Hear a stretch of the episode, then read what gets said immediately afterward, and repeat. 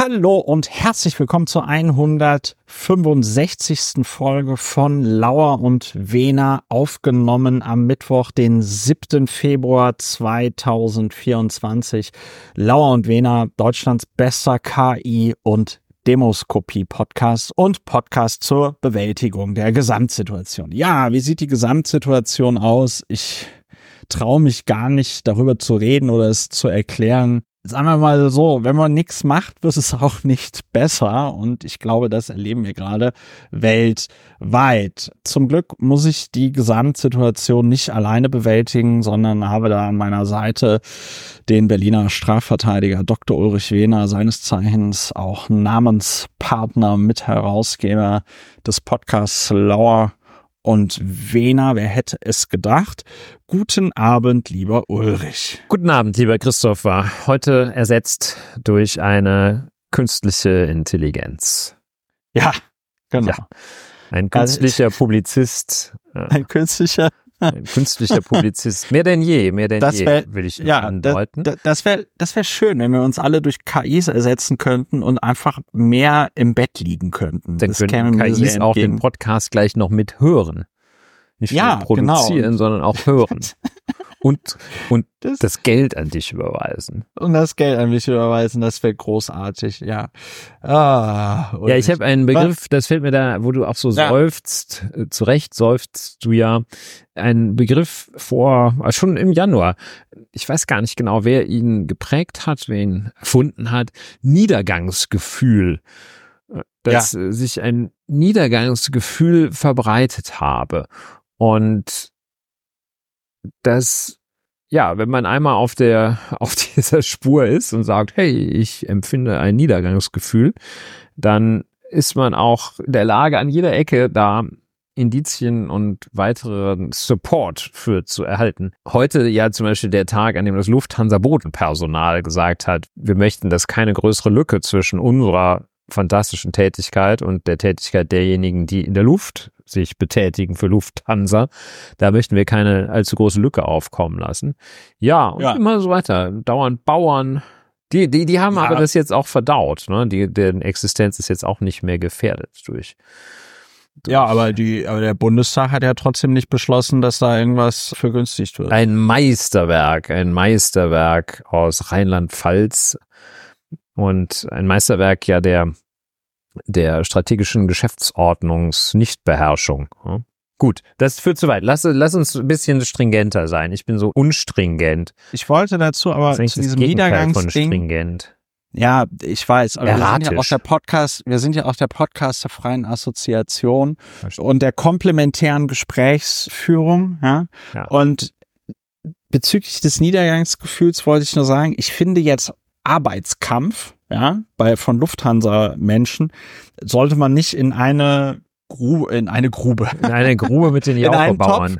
Ja, in, in einen richtig. Topf schmeißen mit, mit diesen wohlstandsverwahrlosten Bauern. Nein, die Klammer ähm, war das Niedergangsgefühl. Die Klammer ja, war das Niedergangsgefühl. Ja, ja, pass, ja.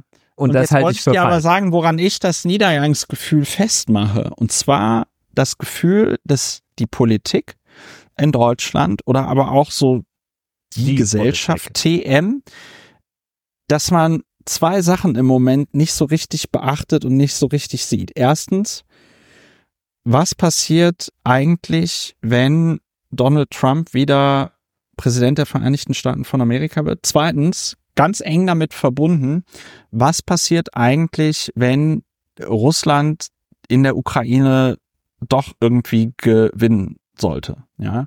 Und da, da habe ich halt einfach das Gefühl, das ist, sind so die zwei großen Baustellen, da wird so munter vor sich her ignoriert, also zumindest in, in Deutschland. Und das ist einfach nicht gut, weil das sind gar nicht mal so unwahrscheinliche Ereignisse. Und wenn die, wenn die kommen, dann wird's, dann wird's schwierig dann wird es Ja, eng verzahnt miteinander, beide Themenkomplexe, die du da nennst.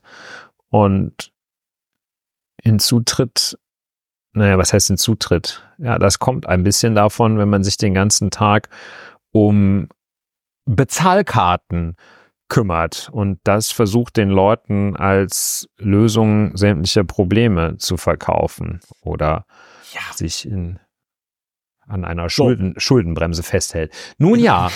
so, aber weil wir ja auch ein besonders niederschwelliger, wir wollen ja nicht nur ein besonders assoziativer, sondern auch ein besonders niederschwelliger Podcast sein und traditionell erklärst du, lieber Ulrich, was machen wir ja eigentlich bei Lauer und Wiener? Ja, wir bekämpfen das Niedergangsgefühl, neue Aufgabe, die wir haben. Und wir sorgen für Emotionsregulation mit der Technik des faktenbasierten Aufregens. Durch komplementäres Aufregen. So schnell lässt sich das beschreiben, was wir machen. Ja, also ich sehe, ich sehe schon, heute bist du, heute bist du echt auf Zack. Ja. Das ist so. die Hauptpodcast-Qualität Wortkargheit. Wort, Wortkargheit, ja, das ist, das ist Leute. Podcast für Wortkargheit. Schmallippigkeit und Wortkargheit. Ja, Podcast für nicht so viel darüber reden. Nicht so viel darüber reden. Ach so, traditionell für muss ich an dieser Stelle noch sagen, dass sich manchmal die Themen von selbst kommentieren. Zum Beispiel, wenn Friedrich Merz oder Christian Lindner oder Jens Spahn etwas sagen. Und wir kommen jetzt auch schon zur beliebtesten Kategorie und mittlerweile auch zur einzigen Kategorie in diesem Podcast, worüber wir nicht reden. Worum geht's? Über manche Sachen sollte man einfach nicht reden. Ganz einfach. Wir sind heute der Podcast der Wortkargheit. Über manche Sachen sollte man einfach nicht reden. Als über die sogenannte AfD noch nicht geredet wurde, stand sie nicht zweistellig in den Wahlumfragen. War es eine schlechtere Zeit? Nein. So, soll mal einer sagen, früher wäre nicht alles besser gewesen. So, jedenfalls einfach nicht drüber reden. Einfach kein Applaus für Scheiße. Stop making stupid people famous. Und ich glaube, in die Kategorie fällt das, worüber wir jetzt reden. Es geht um den Politik-Titanen aus Bayern, Hubert Aiwanger. Staatsmann, Staatsmann. Weltstaatsmann, Freund des Volkes. Ja, ich will schon mal vorab einordnen, welche Subkategorie des Nicht-Drüber-Redens heute betroffen ist. Es ist die, dass es sich einfach auch nicht lohnt. Das qua Unbedeutsamkeit lohnt es sich nicht, darüber zu reden. Deshalb reden wir auch nicht über Herrn Herrn Wirtschaftsminister im Freistaat Bayern, Hubert wahrscheinlich noch einige sehr verrückte weitere Namen, bevor es dann zu Aiwanger kommt. Man mag ja. sich gar nicht ausmalen, was zwischen dem Hubert und dem Aiwanger noch im, in der Geburtsurkunde des Hubert steht. Nun ja. Ja. Und, und wie oft, und wie oft ist der Name Adolf ist. Ja. Ja. Schön, dass du das aussprichst, was ich dachte. Ja. So, jedenfalls. Münchner Merkur bin ich drauf gestoßen und nicht, weil ich den gelesen hätte, sondern weil das verbreitet wurde, äh, hat rausgefunden, dass Herrn Hubert Aiwanger der Rauswurf aus dem Senat der Max-Planck-Gesellschaft droht.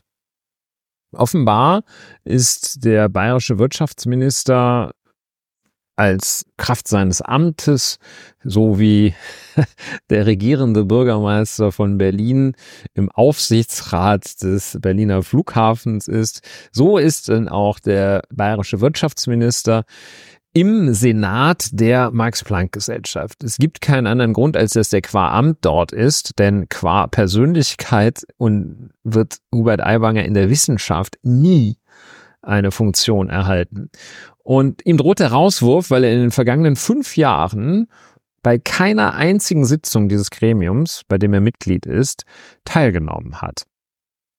Und deshalb äh, weigert sich die Kultusministerkonferenz, die ihn eigentlich da in den Senat der Max-Planck-Gesellschaft berufen müsste, weigert sich, ihn zu berufen. Und wenn man heute man auch erst in der ne? in der in der Mitgliederliste der Max-Planck-Gesellschaft, des Senats der Max-Planck-Gesellschaft schaut, findet sich da Hubert Aiwanger auch nicht, weil er seit Monaten nicht berufen wird. Die Max-Planck-Gesellschaft, eine Institution in Deutschland zur Förderung der Wissenschaften, ein, ein riesiger, milliardenschwerer Etat, 84 Forschungseinrichtungen von internationalem Privatrecht bis zu Superquantenphysik und ähnlich. Computer. Äh, Quantenphysik und ähnlichem Computer halt so. Und so. Und so und überhaupt. Und alles. Und alles. Und alles. Ist und alles. Ja. ja man, muss man, also, man muss aber tatsächlich, man muss tatsächlich sagen, die Max-Planck-Gesellschaft. Schon eine Adresse, aber, ne? eine Nummer. Das ist, das ist, das klingt jetzt so blöd, aber das ist, glaube ich, tatsächlich etwas, wo sich andere Länder denken, hm, wäre eigentlich ganz cool, wenn wir sowas auch hätten, weil in den Max-Planck-Instituten nämlich das gemacht werden kann, was du an den Universitäten in Deutschland aufgrund des Kostendrucks nicht mehr machen kannst, nämlich Grundlagenforschung. Da kannst du einfach dich hinsetzen und an irgendwas forschen, auch wenn nicht unmittelbar klar wird, warum man das jetzt machen sollte. Ja, 31 Wissenschaftler und Wissenschaftlerinnen der Max-Planck-Gesellschaft haben einen Nobelpreis erhalten. Das ist ja. viel. Das ist viel. Ja, gut. ja, das ist tatsächlich viel. Wenn man das mal so mit seiner eigenen Pokalvitrine vergleicht und der seiner Familie, muss man sagen, Chapeau. Also das ist was ganz, ganz Feines. Und in diesem Senat, das hat, also es ist auch eine, wie sich das gehört, natürlich eine verwobene, etwas komplexe Organisationsstruktur. Das kann man, haben die sehr schön auf ihrer Website dargestellt mit Präsident, Verwaltungsrat, Generalsekretär, Generalverwaltung. Und der Senat ist so eine ziemlich zentrale Einrichtung da, weil die für die Ernennung vieler weiterer Gremienmitglieder zuständig ist. Also der Senat wählt zum Beispiel den Präsidenten und die weiteren Mitglieder des Verwaltungsrats. Also das ist so schon eine ziemliche, das ist so ziemlich die. Also es ist jetzt nicht so ein Frühstücksdirektoren-Treffen. So ist das. Ja, und da sollen also in diesem Senat sollen so Kompetenzen und Erfahrungen von Repräsentanten wichtiger Bereiche des öffentlichen Lebens einbezogen mhm. werden und und beim äh, Thema Kompetenz haben sie direkt als allererstes an Hubert Aiwanger gedacht. Ja, diese Mitglieder im Senat wie Hubert Aiwanger, das sind die Wahlsenatoren, die kommen aus dem wissenschaftlichen Umfeld, aber auch aus der Politik, den Medien und dem weiteren gesellschaftlichen Umfeld. Da ist also zum Beispiel eine aktuelle, noch lebende Nobelpreisträgerin, die tatsächlich auch Leute, die jetzt nicht naturwissenschaftlich unterwegs sind, kennen dürften. Frau, ich glaube, Christiane mit Vornamen, Nüsslein Vollhardt mit der mit der Drosophila und, und ähnlich. Also, da ist so richtig was Feines. Und ja, Hubert Aiwanger geht einfach nicht hin. Und da ist er dann auch befragt worden jetzt und hat gesagt, ja, wegen Terminkollisionen ja, aber in, wie, wie oft haben die denn, wie oft, wie, wie die Tagen irgendwie 14 Mal, Jahr 14 Mal, so. 14 Mal in den letzten fünf Jahren, ne? Also so. Ja. Äh, und ja. Terminkollisionen macht er dafür verantwortlich. In der Zeit, Tagen wohl in Berlin, äh, könne er fünf bis sieben andere Termine zu Hause absolvieren. Er werde nochmal, und jetzt kommt ein Zitat, mit diesen Leuten reden vermute aber, dass es alles auf, Zitat, rote und grüne Minister, Zitat Ende, in der Kultusministerkonferenz zurückzuführen sei. Ja, warum, Toll. warum erfassen wir das in der Rubrik nicht drüber reden? Weil das für den Fall, dass man es noch nicht geahnt oder gewusst hätte, ja. zeigt, aus welchem Holz beziehungsweise welchem Plastik Hubert Material welchem, welchem Material Hubert Aiwanger geschnitzt ist. Natürlich, das ist nichts, womit man einem, einem bayerischen Landwirt wirklich dort Eindruck schinden kann. Das ist, das ist etwas für Feinschmecker und Hubert Aiwanger ist kein Feinschmecker. Das ist etwas für feine Menschen. Hubert Aiwanger ist kein feiner Mensch. Das ist etwas für interessierte, gebildete Menschen und das ist Hubert Aiwanger nicht. Der geht ja, ja einfach nicht hin. Und der geht da so lange nicht hin und spricht dann von diesen Leuten. Von diesen ja, Leuten. Man muss dazu sagen, Hubert Aiwanger, weil wir uns ja jetzt auch wieder so ein bisschen über ihn lustig gemacht haben, aber der ist halt auch schon tatsächlich so ein, so ein Mini-Trump. Ne? Also auf die, auf die Frage, warum er da nicht hingeht, irgend so einen Scheiß zu antworten und dann, dass er jetzt vermutet, dass das jetzt so grüne und, und rote Kultusminister sind, die ihn dann nicht wählen wollen, wo man ja auch dann in seiner Logik fragen könnte, ja, aber wenn du da eh nicht hingehst, weil alles andere irgendwie wichtiger ist, warum willst du denn dann da gewählt werden? Dann kannst du doch auch sagen, ja, lass es lass es halt sein, wählt halt jemand anders, ja? ja. So, also das ist ja so und das ist das ist tatsächlich gefährlich und es ist halt auch, ich finde, das hat noch nicht mal was mit Bildung zu tun. Ich ich bilde mir ein, dass nein, nein, mit Bildungsfreundlichkeit. Es, dafür muss man ja gar keine hohe Bildung haben. Äh, genau.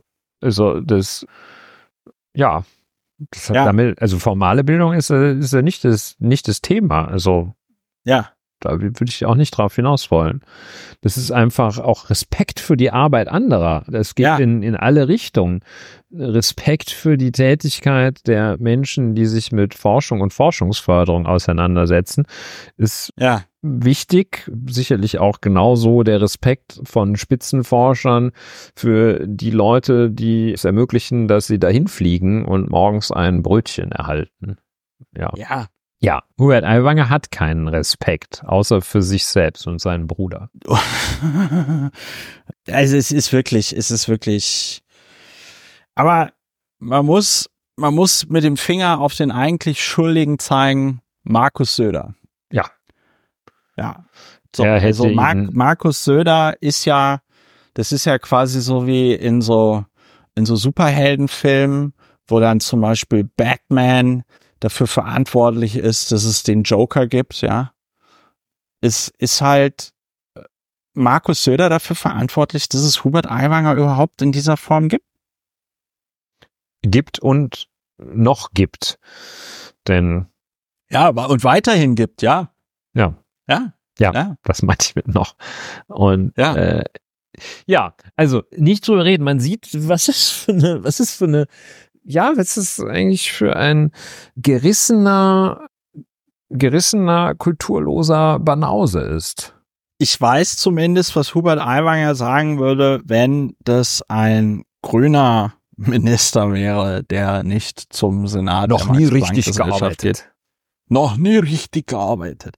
Ja, schade, schade, schade, aber das ist, wir waren ja bei dem wie war das, wie war, wie war das, Be wie war das Begriff? Wie war der Begriff Niedergangsgefühl? Ja, das Niedergangsgefühl. Ja, und ich finde, Hubert Aiwanger ist auch wirklich ein, ein ganz toller Repräsentant dieses Niedergangsgefühls. Man guckt sich Hubert Aiwanger an und fragt sich, was ist, was ist falsch gelaufen, dass so jemand, dass so jemand Wirtschaftsminister von Bayern ist und ich nicht, ja? So, was, was, was, was das, ist falsch in unserer so Gesellschaft? jemand in den Senat so. der Max-Planck-Gesellschaft ja, soll. Was ist, es gibt so viele intelligente, blickige, interessante Menschen, junge Menschen, die tolle Perspektiven haben. Und von all denen muss dann Hubert Aiwanger in den Senat der Max-Planck-Gesellschaft gewählt werden, damit er dann dort nicht hingeht. Ja. Ja. Genau. Niedergang. Nicht drüber reden sollte man über ihn, weil ja, es zeigt einfach, weil, ja, es ist Hubert Aiwanger. Kaliber ist. So, let's move on. Move on. Wir kommen zu dem Hinweis, man kann diesen Podcast unterstützen. Alle Informationen dazu findet ihr auf plus.lauer und wiener.de. Es ist eigentlich ganz einfach. Man richtet einen Dauerauftrag ein man schreibt mir eine E-Mail und dann geht's los. Und dann bekommt man diesen Podcast früher mit Kapitelmarken und Transkript. Ja, oder man bringt es bar vorbei bei dir. Man kann es auch bar vorbeibringen, aber dann bitte in standesgemäß in einem Koffer oder in einem sehr dicken braunen Umschlag. Ja, oder den Schlüssel für das Schließfach. Den Schlüssel für das Schließfach. Und dabei bedeutungs, bedeutungsschwanger zwinkern.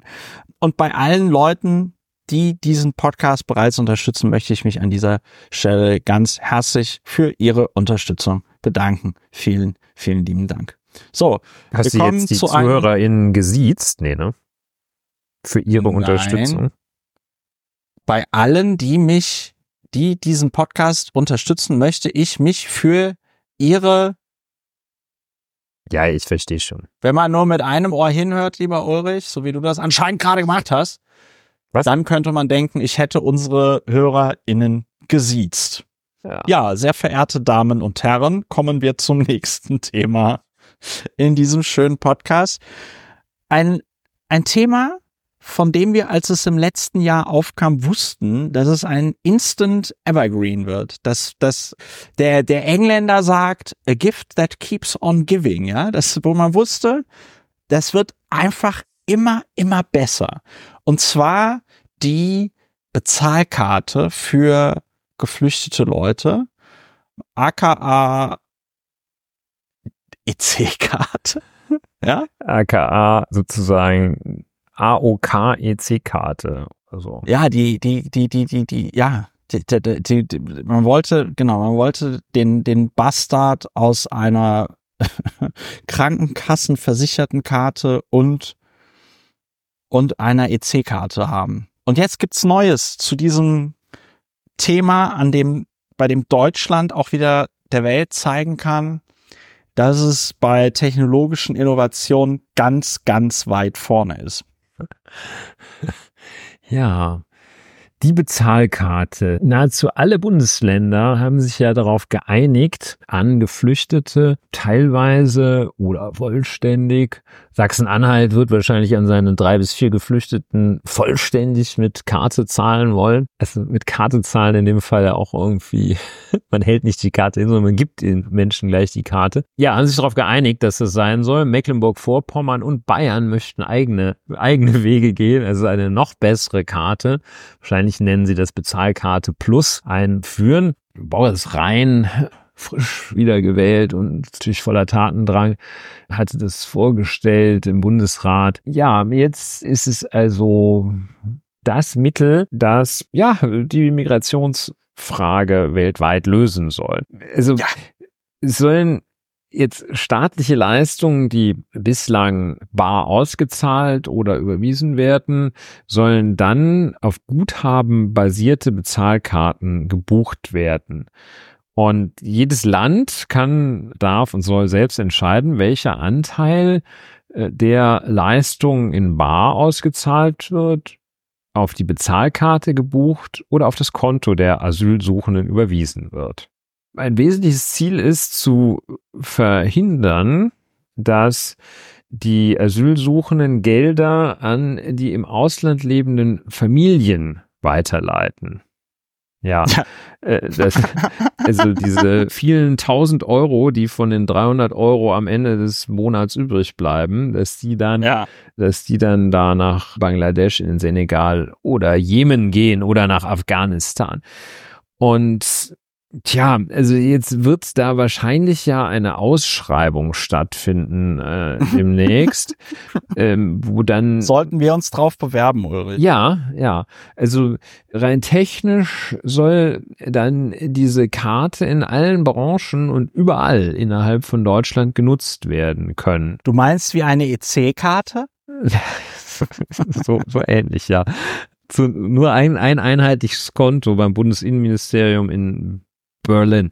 Und also das soll regional eingeschränkt werden. Dann hast du also so eine Karte, die NRW-Bezahlkarte oder so. Das ist natürlich schön, weil da hast du jetzt mehr, als wenn du die Saarland-Bezahlkarte hast. Da hast du mehr Geschäfte, ne? wo du dann ja. schön fett einkaufen kannst mit der Bezahlkarte. Also so Düsseldorf und ja, das ist eine Modestadt früher gewesen vielleicht heute noch. Ja, also jedenfalls soll regional eingeschränkt werden können bestimmte Branchen ausgeschlossen werden. Das, das, das regt auch die Fantasie von, von Rechtspolitikern an.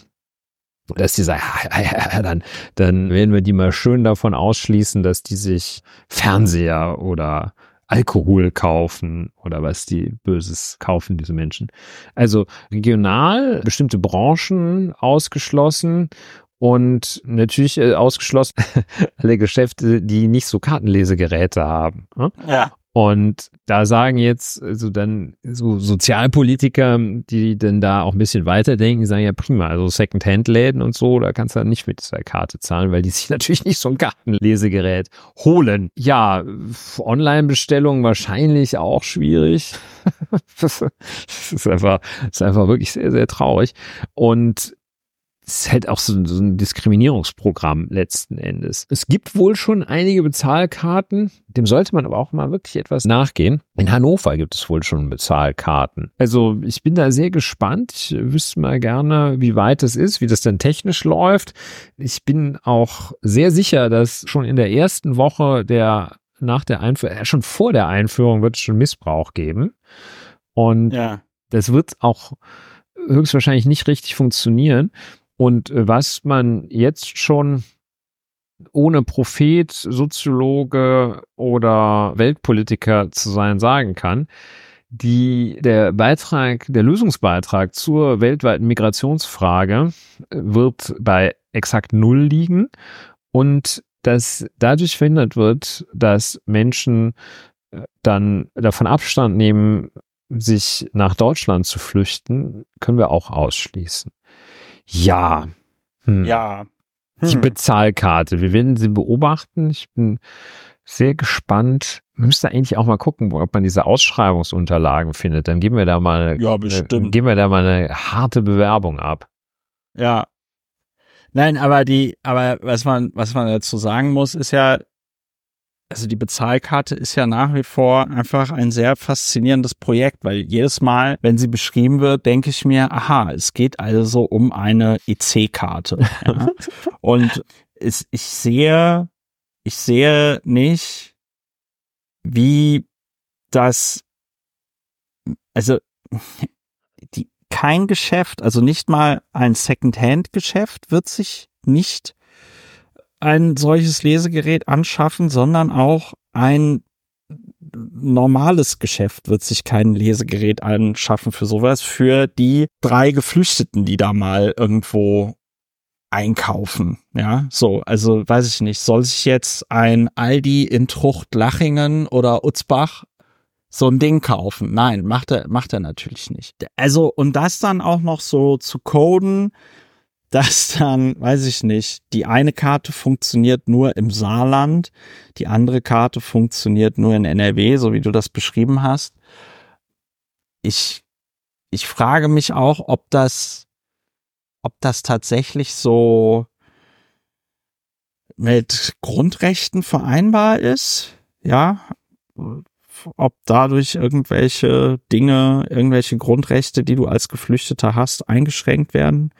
Ich wüsste zwar jetzt nicht direkt, welches Grundrecht da eingeschränkt wird, aber. Ah, das kann ich ja nicht so aus dem Ärmel schütteln, so eine verfassungsrechtliche Prüfung, aber. Kann, also, ähm, aber, aber zumindest gefühlt würde ich sagen, hört es sich für mich auch nicht. Es knirscht, ja, finde ich es, auch. Es, es hört sich jetzt nicht korrekt an, ja, so. Also, das, ja. Und das bedeutet, diese Karte wird technisch entweder, weiß ich nicht, abgespeckte EC-Karte sein, weil, also auf irgend sowas wird es ja hinauslaufen, dass du schon die bestehende Infrastruktur benutzt, weil alles andere wäre ja kompletter Wahnsinn. Komplett neues alles System. An, alles, alles andere wäre kompletter Wahnsinn. Wenn du jetzt nochmal anfängst, ein komplett neues Bezahlsystem für die paar tausend Geflüchtete da. Also das ist, vor allem, das sind ja Millionen, das, das werden am Ende zweistellige Millionensummen sein, die da investiert werden, nur damit der Bums überhaupt halbwegs läuft, ja, so. Und das alles, also ganz ehrlich, also das Einzige, worum es da meiner Meinung nach geht, ist, ist Grausamkeit, ja, also dass du einfach diese Menschen dafür, dass sie Geflüchtete sind und hier um Asyl bitten, aus welchen Gründen auch immer, dass du sie dafür bestrafen willst, dass du es ihnen möglichst unangenehm machen möchtest, dass sie das hier tun. Und dass es bestimmt auch einige Leute gibt, die, die denen einfach einer abgeht bei der Vorstellung, geil, dann haben die hier nur so eine Bezahlkarte. Die Bezahlkarte, also wenn ich jetzt mir überlege, ich kann nur mit dieser Bezahlkarte bezahlen, ja, dann gehe ich halt in, weiß ich nicht, irgendein Geschäft, bezahle das mit der Bezahlkarte und schick halt irgendwie meinen Mann, Sohn, Bruder, Schwester, Vater, Kind mit dem Zeug und dem Kassenbon da halt zurück und sag, hier, ich hätte gern ich hätte gern das Geld. Und dann sagen die wahrscheinlich, nee, dann brauche ich aber noch mal die Bezahlkarte. Dann werden sie wahrscheinlich, dann werden sie wahrscheinlich bei der Ausschreibung und dem Design dieser Bezahlkarte so eine Rückzahlungsfunktion vergessen. Ja. Und ja, dann tauscht es halt, dann tauscht es halt nicht um. Du wirst aber immer jemanden finden. Es wird der sehr, sehr schnell einen zweiten Markt etablieren. Und Ja. ich schätze, dass der Kurs dann so etwa bei 60 bis 75 Cent liegen wird. Also du wirst so äh, Für den Euro. für den Ja. Euro. Ja? Ja, genau. Und also das, äh, daneben genau, wird das- es, da wird es in recht großem Stil Organisationen geben und also ich, ich, ich könnte also auch schon ziemlich gut vermuten, welcher meiner Mandanten schon, schon einen Businessplan ausarbeitet, äh, nachdem jetzt das mit den Testcentern durch ist. Und Ja. das sind, also, das ist so sicher wie das Arm in der Kirche, dass sie das sehr, sehr genau beobachten. Dann wird es da so einen Zweitmarkt geben, auf dem man dann gegen eine entsprechende Gebühr seine Karten, Euro, Bezahlkarten, Euro gegen echte Euro eintauschen austauschen kann. Ja, Ja, Und ja. dass abgesehen von den ganzen technischen Betrugsmöglichkeiten, die alle genutzt werden, werden, das wird sehr schön sein. Und ich kann jetzt schon die Verteidigungslinie in etwa skizzieren, dass man sagt, ja Mensch mal, das war doch eine Einladung des Staates, wer da, das Ja. das, was soll ich denn machen? ich konnte gar nicht anders.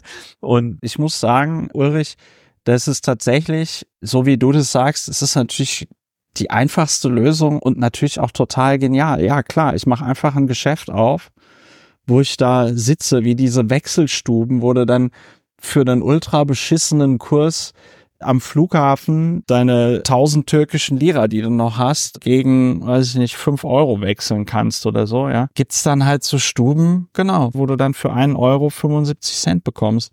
Und der Witz ist, mir fällt spontan jetzt nicht ein, wie du das, also klar, Sittenwidrigkeit, irgendwann wird sittenwidrig, aber wenn man da, sag ich mal, ein reasonable amount an Bearbeitungsgebühr nimmt, ja, wie soll das illegal sein, dass du den Geflüchteten dann einfach das Geld ja, auszahlst? also irgendwann ist dann natürlich eben auch Schluss mit der Freiheitsbeschränkung, wenn das nicht schon ein ungerechtfertigter Eingriff in Freiheitsrechte ist, Menschen überhaupt mit so einer bescheuerten Karte loszuschicken, äh, dann jedenfalls irgendwann, wenn man dann noch die Möglichkeiten zum Einsatz der Karte noch weiter beschränkt, da kann man dann ja eigentlich auch gleich allen eine Dose feurigen Cowboy-Eintopf geben und sagen, hier, das ist, das ist dein Begrüßungsgeld. Damit- das ist, damit das ist das für den Asylbewerberleistungsgesetz steht, es gibt für jeden pro Tag eine Dose Cowboy-Bohnen-Eintopf.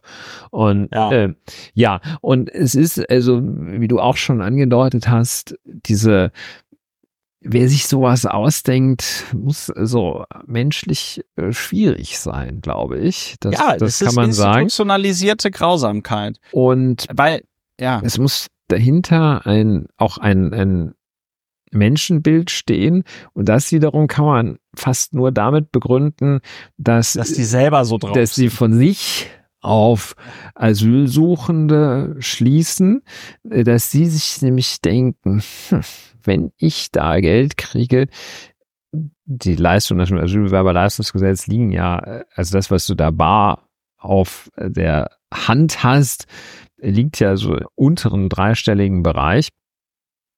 Und da denken die dann trotzdem, das werden sich, das werden die verprassen sofort. ne? Ja, ja. Und das werden die, Gehen die direkt in und den, den, den. Rest von dem, was, sie, was nach dem Verprassen übrig bleibt, das nutzen sie nicht etwa für sich selber, sondern das schicken die dann noch in ihre Herkunft. nach Afghanistan, damit die in Afghanistan auch in den Puff gehen können. So ist das. Und das, ja, abgesehen davon, dass es ziemlich entwürdigend ist. Aber gut. Und Ja. den Menschen einfach auch nicht zugetraut wird, vernünftig mit dem Geld umzugehen. Warum sollten die nicht vernünftig mit dem Geld umgehen? Einige werden nicht vernünftig mit dem Geld umgehen.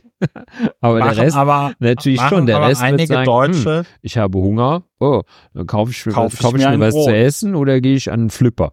Ja, Ja. und so. Hm. Und es gibt hier ein Zitat des CDU-Abgeordneten im Landtag Mecklenburg-Vorpommern, Daniel aber das ist Peters. bestimmt gut. Ja. Und der fordert mehr Tempo bei der Bezahlkarte. Und er hat festgestellt, im Thüringer Landkreis Greiz in dem eine Bezahlkarte bereits im Einsatz sei, habe sich gezeigt, dass Flüchtlinge die Region wieder verließen, weil kein Geld mehr an die Familie im Ausland geschickt werden könne. Das ist natürlich ja, das ist eine Aussage, die, die, nicht belegbar ist. Das ist eine Aussage, die nicht belegbar ist, weil ich wette, dass niemand eine Umfrage bei denen gemacht hat, warum zieht ihr jetzt aus diesem Landkreis ist weg? Ist es ich wegen glaube, der Bezahlkarte oder ist mhm. es wegen ist es wegen Reiz? Der, ja, äh, genau. Ist es wegen der Bezahlkarte oder ist es wegen Björn Höcke und weil es in anderen ja, Landkreisen Peters, nicht sowas, diese Bezahlkarte gibt? Genau, sowas nennt man Drittvariable. Ne? Das kann sein, dass es auch noch an was anderem liegt. Ne? Also das ist jetzt nicht unbedingt ja. Das ist das es alte ist halt Beispiel. Einfach, es ist halt ne, nicht besonders lauter. Wenn die Störche kommen, steigt immer die Zahl der Geburten. So, Herr ja. Peters. Hm. Hm. Wenn, in wenn in Greiz die Bezahlkarte eingeführt wird, verlassen die Leute die Region. Hm. Hm. hm. hm. Hm. Ja, Daniel Peters. Schön, dass wahrscheinlich, Sie, Herr Peters, einen Namen haben, der so wahnsinnig einprägsam nicht ist, dass man ihn auch schnell wieder vergessen kann. Wahrscheinlich, wahrscheinlich stimmt es noch nicht mal, dass in diesem Landkreis die Zahl der Geflüchteten irgendwie zurückgegangen ist. Stimmt es noch nicht mal, dass es da eine Bezahlkarte gibt. Ja. Wahrscheinlich gibt es auch gar nicht diesen Landkreis oder so. Ich weiß es nicht. Jedenfalls, ja, es geht da, es geht da tatsächlich einfach um öffentlich zur Schau gestellte Grausamkeit, die komplett hirnlos ist und einfach nur die sadistischen Bedürfnisse der Leute befriedigen, die das halt, die sowas halt geil finden. So. Und, und das in einer Zeit, ich weiß, man sagt immer, man soll die, Asyl ist ein Menschenrecht und jeder darf Asyl beantragen und so ist mir alles klar. Aber trotzdem muss man das, muss man das einfach erwähnen, weil es halt alles so noch viel, viel hirnrissiger macht, dass in einer Zeit, in der wir jedes Jahr 400.000 EinwanderInnen bräuchten, um hier die Wirtschaftsleistung so zu halten, wie sie ist. Ja, also, und, und das ist halt einfach, das ist halt noch so, das ist dann halt so doppelt, so doppelte Grausamkeit, weißt du, eigentlich bräuchten wir hier jeden, der irgendwie halbwegs gerade einen Schraubenzieher in der Hand festhalten kann. Und und und Steffen Peters oder wie der Typ heißt, ich habe schon wieder den Namen vergessen, Daniel. wichst ja. sich wichst sich ein darauf ab, dass da in einem Landkreis in Thüringen angeblich keine Geflüchteten mehr sind. Ja, super. Und ich, ich meine, ich kann ja mal gucken.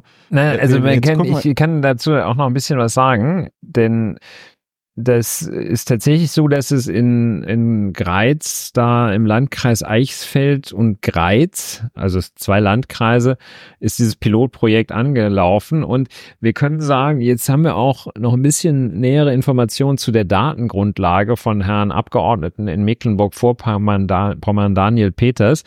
Er bezieht sich auf eine Datengrundlage, die wie folgt aussieht. Gestartet wurde das Pilotprojekt mit zunächst 29 Asylsuchenden. Und ja, ja so, das heißt also, dann hat Herr, Herr P., wie wir ihn nennen, weil wir schon vergessen haben, wie er weiter heißt, Herr P. hat also dann, ja, festgestellt, dass von den 29 sind sieben abgereist oder was hat er festgestellt und dann gesagt, es liegt an der Karte. Die Greizer Landrätin Martina Schweinsburg äh, zieht auch eine erste Bilanz und meint unter anderem zufriedene Einzelhändler. Ja, weil man mit der Karte ausschließlich im Landkreis Greiz einkaufen kann, sind ja. die Einzelhändler im Landkreis Greiz zufrieden. Hm. Greiz ist geil, liegt ja quasi in der Luft hier und ja, also das ist 29 Asylsuchende haben schon so eine Karte. Halleluja, wahrscheinlich ist sie aus Papier, die Karte da. Da kannst du dann so, da sind so, so 100 Euro drauf und dann macht der Greizer Einzelhändler, streicht es dann immer so ab. Ne? Wie früher eine Skikarte, wo dann so abgeknipst wurde am, ja. Idiot, am Idiotenhügel. Tja, die Bezahlkarte. Ich würde gern mal, vielleicht mal nach Greiz. Machen wir mal eine Sendung vor Ort in Greiz und holen uns so eine Karte kaufen so eine Karte, kaufen so eine Karte erstmal einem, einem der 29, demnächst sollen es sogar 750 Asylsuchende sein, die die Karte kriegen. Dann kaufen wir dem die mal ab und machen auch einen guten Preis, ne? So, so, hier mal 50 Euro für deine 100, Kar 100 Euro Karte. Nee, Aber wir sagen, wir kaufen die eben Tüte. für eins zu eins kaufen wir die ab. Wir kaufen die ihm für 1,5 zu 1 ab, Ja. Ulrich. Wenn wir sowas machen, ich meine, dann haben wir schon die Spendierhosen an, ne? Ja, und So. dann gehen wir da in den Intershop in Greiz und kaufen uns eine Ray-Ban. So, und die, die, dem Thüringer Landesamt für Statistik sei Dank, es gibt hier tatsächlich eine Karte mit dem Landkreis Greiz, wo man das Bruttoinlandsprodukt des, des Landkreises sich, sich anschauen kann. Und das Bruttoinlandsprodukt, aber kann das, kann das sein? Kann das sein? Ich kann äh, Also, zwischendurch steht- ergänzen. Ja. Nee, mach mal weiter. Hm. Nee, nee, sag mal, sag mal. Nein, ich wollte nur sagen, mal. dass, dass die Bezahlkarte in, in Greiz wird vom Zahlungsdienstleister Mastercard betrieben. Schön. Ja, oh, oh, du meinst, das ist eine Kreditkarte? Ja, das äh, ist eine vorausbezahlte Guthabenkarte. Äh, Ja, ich, äh, okay, freue mich also aber, dass es- Mastercard dann letztlich auch ein Teil Das von den so- Asylbewerberleistungen gehen fortan an Mastercard. Ja. Ist ja auch schön, ja. Jetzt haben wir mal einen schönen Vergleich. Also, der Landkreis Greiz, den gibt es tatsächlich. Und der Landkreis Greiz hat eine Fläche von 845 Quadratkilometern. Wem das bekannt vorkommt, Berlin hat eine Fläche von 891 Quadratkilometern. So, die, was, was Greiz von Berlin unterscheidet, ist, dass in Berlin wohnen 4210 Sowas. Menschen pro Quadratkilometer. In Greiz wohnen 114 Einwohner Hm. je Quadratkilometer. In Greiz wohnen 96.381 Menschen. Jeder, je, jeder Stadtteil Berlins hat mehr Einwohner als Greiz. Greiz hat trotzdem sehr, sehr beeindruckend, hat trotzdem ein Bruttoinlandsprodukt von 2,3 Milliarden Euro. Hm. So. Gegenüber den 179,38 Milliarden Euro, die das Land Berlin im Jahr 2022 hatte. So. Und Damit per, pro Kopf immer noch geringer in Greiz. Aber Ja, gut. ja, ich weiß, ich weiß, ich weiß, das ist, ich weiß. Die, die, das Bruttoinlandsprodukt je Einwohner in Greiz liegt bei 24.000 Euro und das Bruttoinlandsprodukt je Einwohner in Deutschland ist, Google gibt es jetzt hier leider in Dollar an, 51.203 US-Dollar im Jahr 2021. Statista gibt es in Euro ab an. In Deutschland war im Jahr 2022 das Bruttoinlandsprodukt pro Kopf 46.264 Euro. Das heißt, in Greiz ist das Bruttoinlandsprodukt pro Kopf nur halb so hoch wie im, im Durchschnitt. Bundes, wie im Durchschnitt, im Bundesdurchschnitt. Das heißt, es gibt einige Leute in Greiz, die dürften deutlich mehr verdienen als diese 24.000 Euro. Es gibt aber auch Leute, die dürften deutlich weniger verdienen als diese 24.000 Euro. Das heißt auch, dass es möglicherweise schon aus dieser Berechnung Gründe gibt, die neben der Einführung der Bezahlkarte dafür sprechen, Greiz zu verlassen. Ja, wobei man sagen muss, es ist so, ja, tatsächlich, es gibt auch, da, also ich muss sagen, diese statistischen Landesämter, diese ganzen statistischen Ämter, die sind einfach gut. Das, es gibt auch das Bruttoinlandsprodukt je erwerbstätiger Person. Ach, schön. Und das liegt in Greiz bei 62.154 von den Das Bruttoinlandsprodukt darf man ja nicht mit dem Nettoeinkommen verwechseln. Ne? Klar, Schacht. Thüringen hat 23 Kreise, ja, 23 Landkreise und kreisfreie Städte.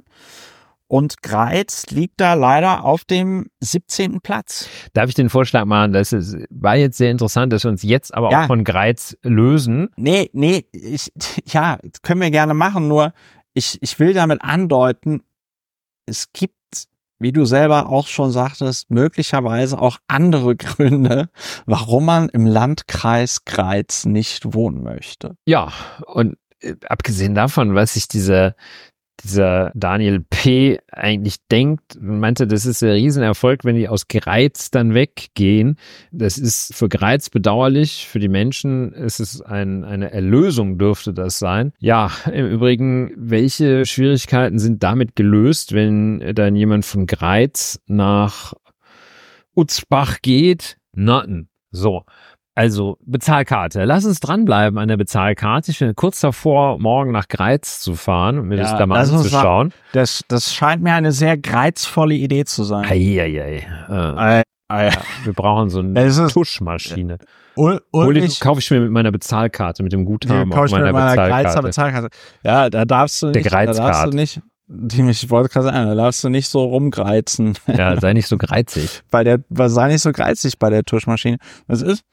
Hm, Greiz ist so eine Kultstadt jetzt schon. Ulrich, Ulrich, Ulrich und Christopher fahren nach Greiz. Das ist eigentlich auch ein schöner Titel für, für einen Film. Stille Tage in Greiz. Stille Tage und Nächte in Greiz. Leben und Sterben in Greiz. Greiz sehen. Jetzt müssen wir nur noch-.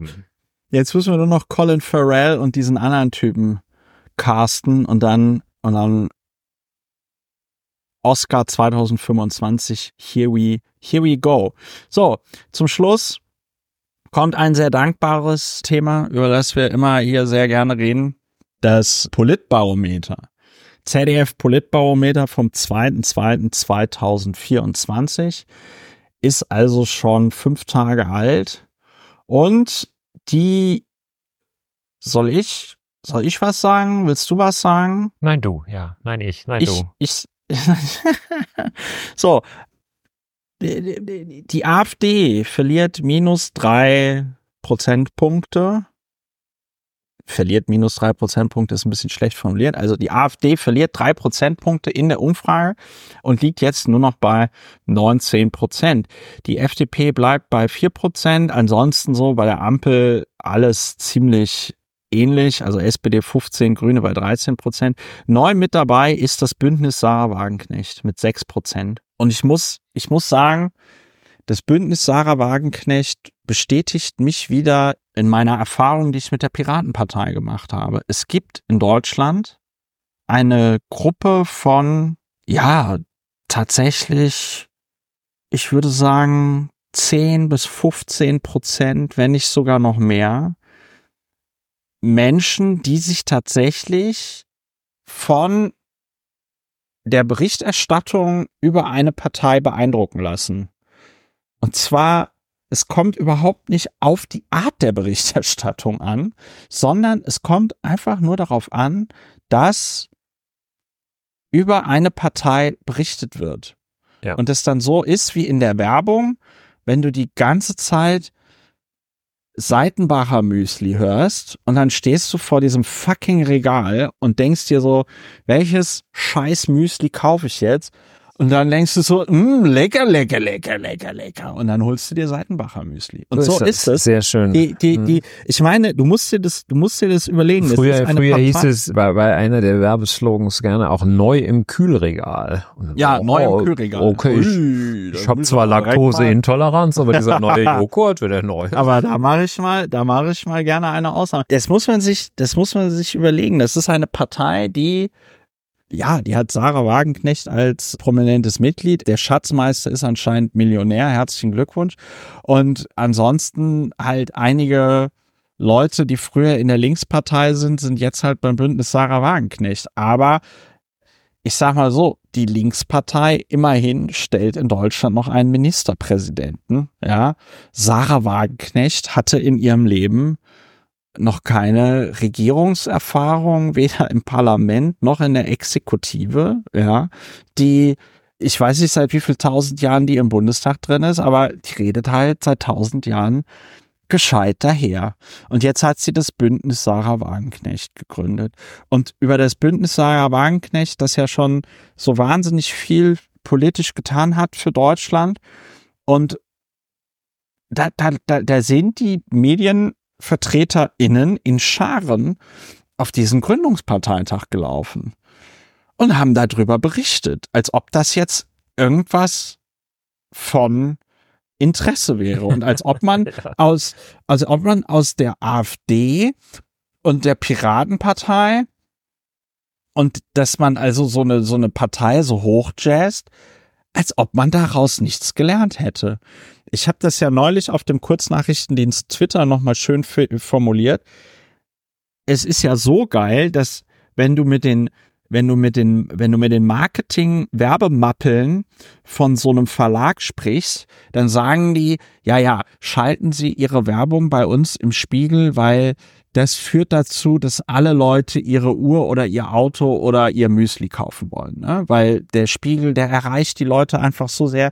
Die Leute finden das so attraktiv, die können dann nicht mehr widerstehen. Die wollen das dann kaufen. Ja, so.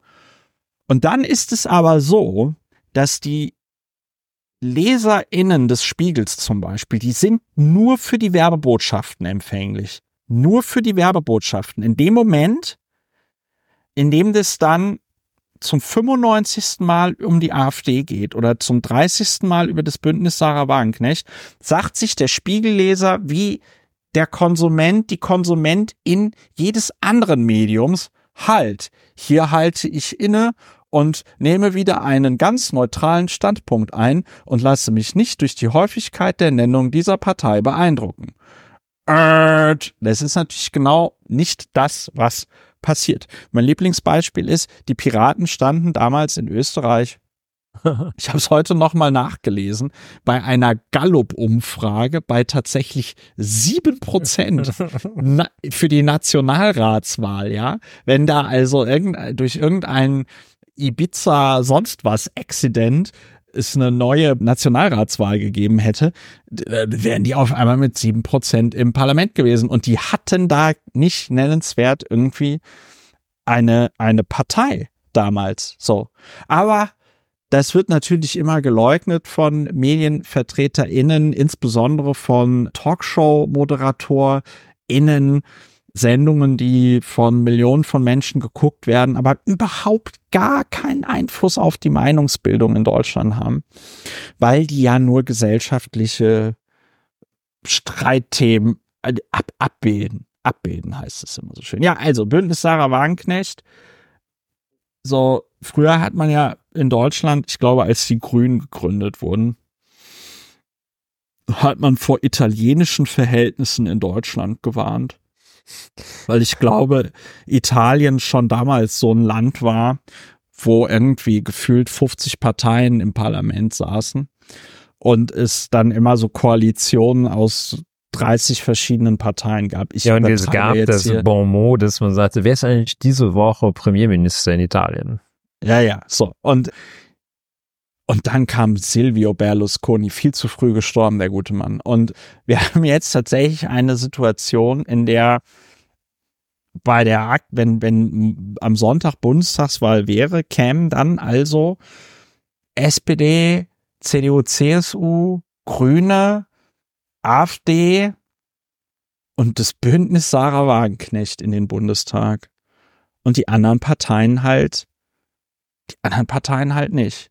Wir hätten dann sonstige in der Höhe von sage und schreibe 16 Prozent.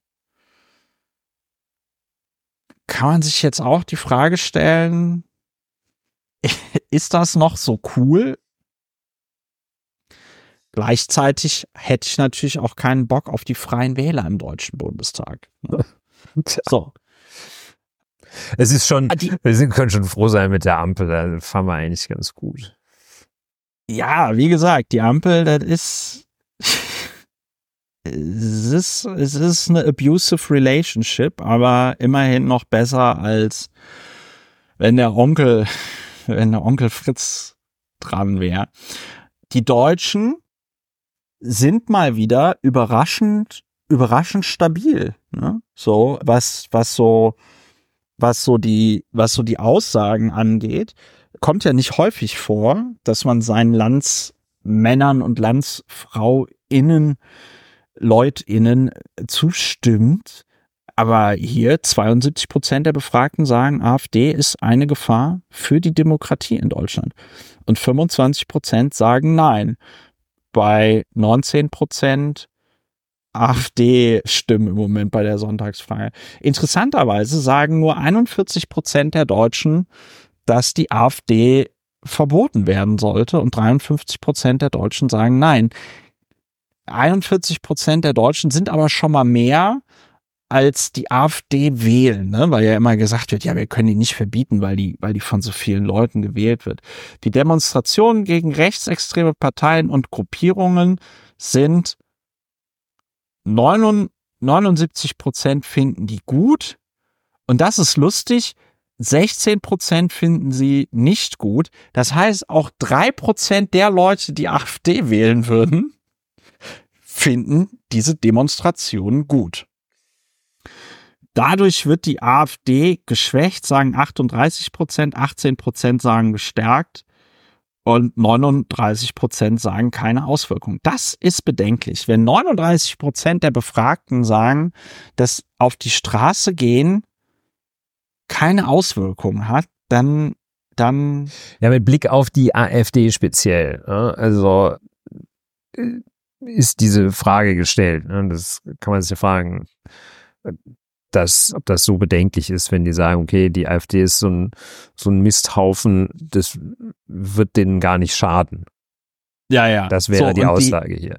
Ja, okay. Der nächste. Ja, wenn die AfD im Bund mitregieren würde, führte das zu einer 16 Prozent, wohlgemerkt, nochmal festhalten, ne? 19 Prozent haben in dieser Umfrage gesagt, sie würden die sogenannte AfD wählen. Und nur 16 Prozent sagen, dass es zu einer besseren Politik führen würde.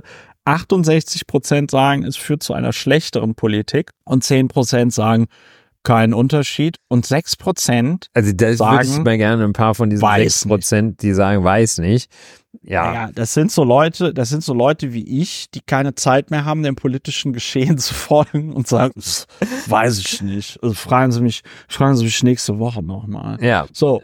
Die CDU lehnt die Zusammenarbeit ja, Linke und AfD grundsätzlich ab. Das finden CDU und CSU-Anhänger richtig für die Linke, 64 Prozent und 88 Prozent, das ist eine schöne Zahl, 88 Prozent richtig bei der AfD. So.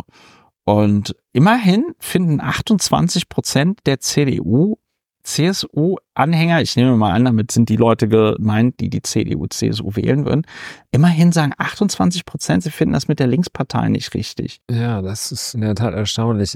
Meine Gedanken sind gerade bei dem Umstand, dass ich sehe, auf die Frage, ob die Schuldenbremse gelockert werden soll, sagen nur vier Prozent weiß nicht. Ja. Aber sechs Prozent sagen weiß nicht bei der Frage, ob eine Beteiligung der AfD an der Regierung eine schlechtere oder bessere Politik machen würde. Es frage ich mich, woher dieser Wissensvorsprung dem Unterrichtsfach Schuldenbremse kommt. Wahrscheinlich statistisch begründet. Ja, ja. Ja, diese, das ist, wo ich schon drüber spreche, soll die Schuldenbremse ja. gelockert werden? 40 Prozent ja, plus 10 Prozent. Ja. Ja. Aber 56 Prozent nein, minus 8 Prozent und besagte 4 Prozent weiß nicht. Waren vorher 6 Prozent, äh, minus 2.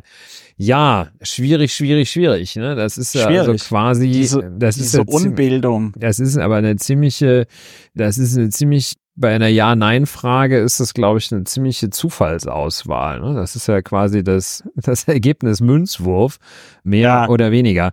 Und ja, die, die hätten, die hätten halt, die hätten halt nochmal irgendwie qualitativ nachfragen müssen, warum die Schuldenbremse gelockert werden sollte oder nicht gelockert werden, um überhaupt zu ermitteln, was die Schuldenbremse ist. Ja, und zwar als erste Frage, sind Sie kürzlich mit der Deutschen Bahn gefahren? Ja, genau. Können Sie kurz erklären, was die Schuldenbremse genau bedeutet? Naja, was ich interessant finde, ist, so eine Frage haben die bei der Piratenpartei nie gestellt, aber warum auch? Ging ja da nur um vernünftige Sachen.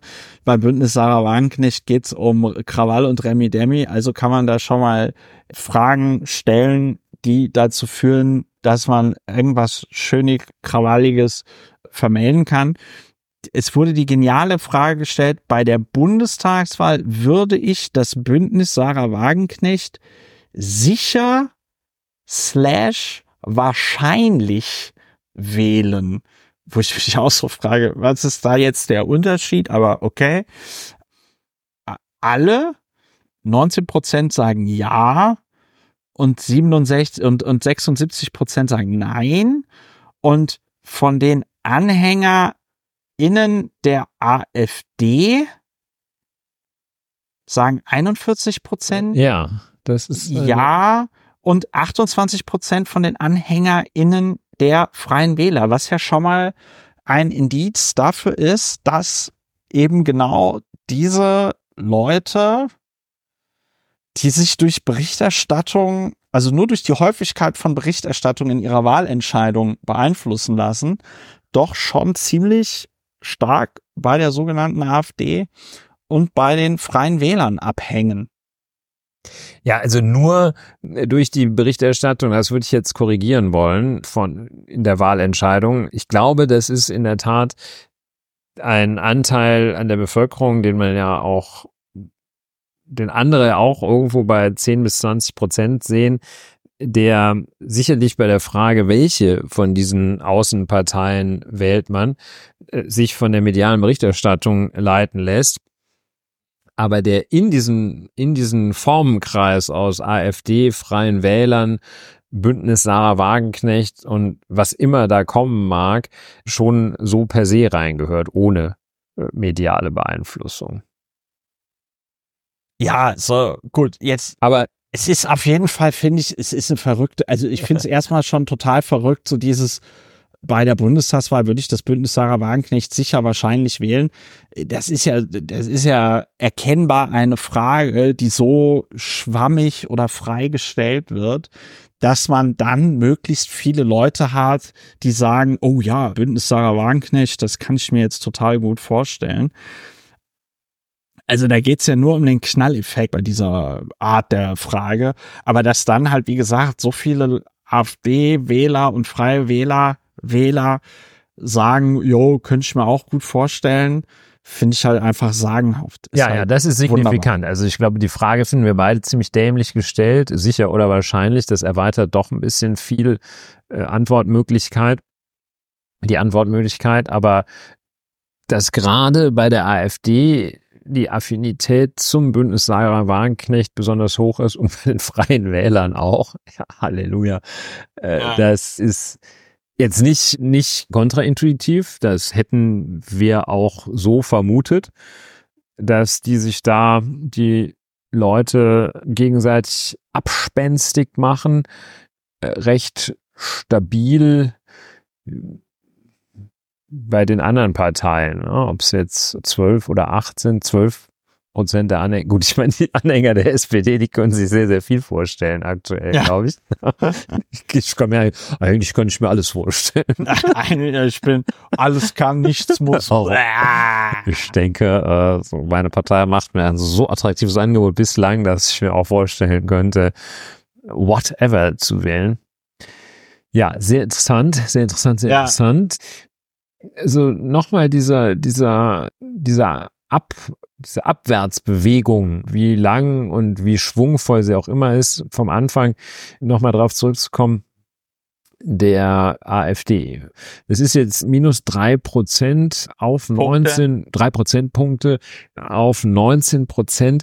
Das ist erst einmal schön natürlich. Das ist ganz sicherlich noch keine Entwarnung, womit es zusammenhängt, ist vielleicht auch nicht ganz klar. Jedenfalls laufen momentan ja auch keine, also jetzt momentan, das bezieht sich eigentlich eher auf die letzten zwei Wochen, keine AfD Themen durch die, durch die Republik, wenn ich das richtig sehe. Also es ist momentan, ja. momentan ist die Migration mal wieder unter Kontrolle. Und ja. äh, da ist es nicht so schlimm. Und äh, Ukraine steht aktuell auch, auch alles nicht so schlimm gerade. Und ja. ja, andere Themen, Euro ist stabil. Gibt's einfach nicht. Gibt's gerade nicht. Ne? Also jedenfalls auch keine AfD-Themen. Es ist momentan, ja, und dann, ja, wahrscheinlich, also dieses Signal ist schon sehr, sicherlich nicht, ganz sicher nicht ohne Bedeutung, wenn da hunderttausende Menschen auf die ja. sich versammeln. Und jedenfalls, äh, das, was ich das besonders Erfreuliche finde, ist, dass wir wussten es alle, aber das ist eine, eine empirische Widerlegung der Aussage und Behauptung, dass es da diese schweigende Mehrheit gibt, die eigentlich hinter der AfD steht. Ja, nein, nein, ja, nein, ja. das tut sie nicht. Ja, die, man, man hat ja die auch schweigende hat, Mehrheit ist bereit, nicht zu schweigen. Und wenn die Mehrheit mal aus den Häuschen, aus ihren Häuschen kommt, dann ist sie jedenfalls auf der richten, richtigen Seite. Ich weiß, es war jetzt auch keine Mehrheit, aber das war jedenfalls die Mehrheit unter den Demonstrierenden. Und wenn du da irgendwie so, wenn da irgendwo in Thüringen 1000, 1000 auf Pegida AfD oder was Ja. hast du da noch kriegst, das ist halt nicht, also die Kuh ist nicht vom Eis, aber es gibt schon Hoffnungsschimmer. Ja, aber man muss- man muss- Sache.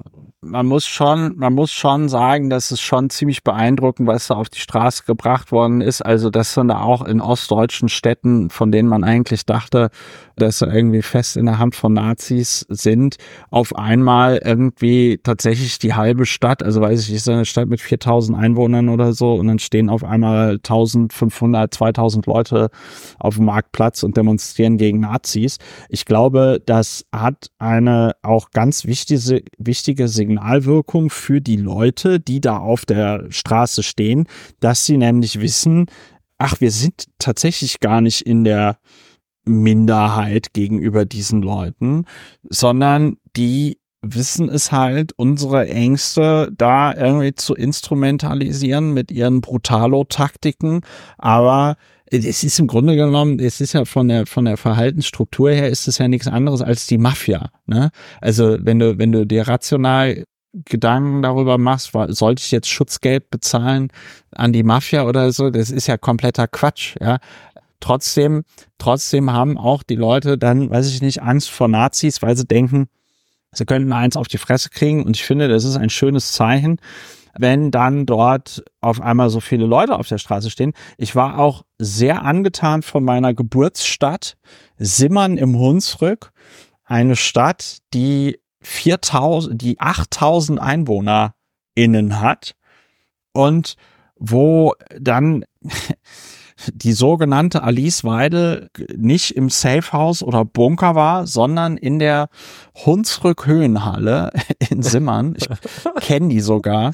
Das ist dann so eine Mehrzweck-Multifunktionshalle. Die kannst du dann, die kannst du dann von der Stadt, ne, die kannst du dann mieten. Gibt's also auch für die Stadt Kontraktionszwang. Das heißt, wenn du jetzt nicht sagst, äh, weiß ich nicht, ich will da Kinder schlachten, ja, ich will die niederbrennen, ich will da Kinder schlachten oder ich würde da gerne den Reichsparteitag der NSDAP nachspielen, dann muss die Stadt Simmern den Vertrag schließen. Ja, so. Und die, es standen halt 4000 Leute vor der Hunsrück Höhenhalle, beziehungsweise in Simmern und haben, haben, haben da demonstriert. Ich glaube, das ist, mir ist zumindest keine Demonstration bekannt in Simmern, die nur ansatzweise oder auch in der Region, ja. Jenseits des Schützenfestes. Jen, ja, jenseits eines Schützenfestes, wo dann halt schon auch mal ein paar mehr Leute, dazu muss man, Klammer auf, dazu muss man sagen, dass vor ein paar Jahren es tatsächlich so war, dass in, ich glaube, Rödelhausen, das ist die Geburts, die Geburtsstadt oder das Geburtsdorf meines Großvaters, Ach ja. in dem da hatte irgendeiner, da hatte irgendeiner beim Bundesschützenfest gewonnen also den Hahn geschossen und dann ist das ja so, dass dann quasi der Schützenverein, der den Hahn schießt, im nächsten Jahr austrägt, ja.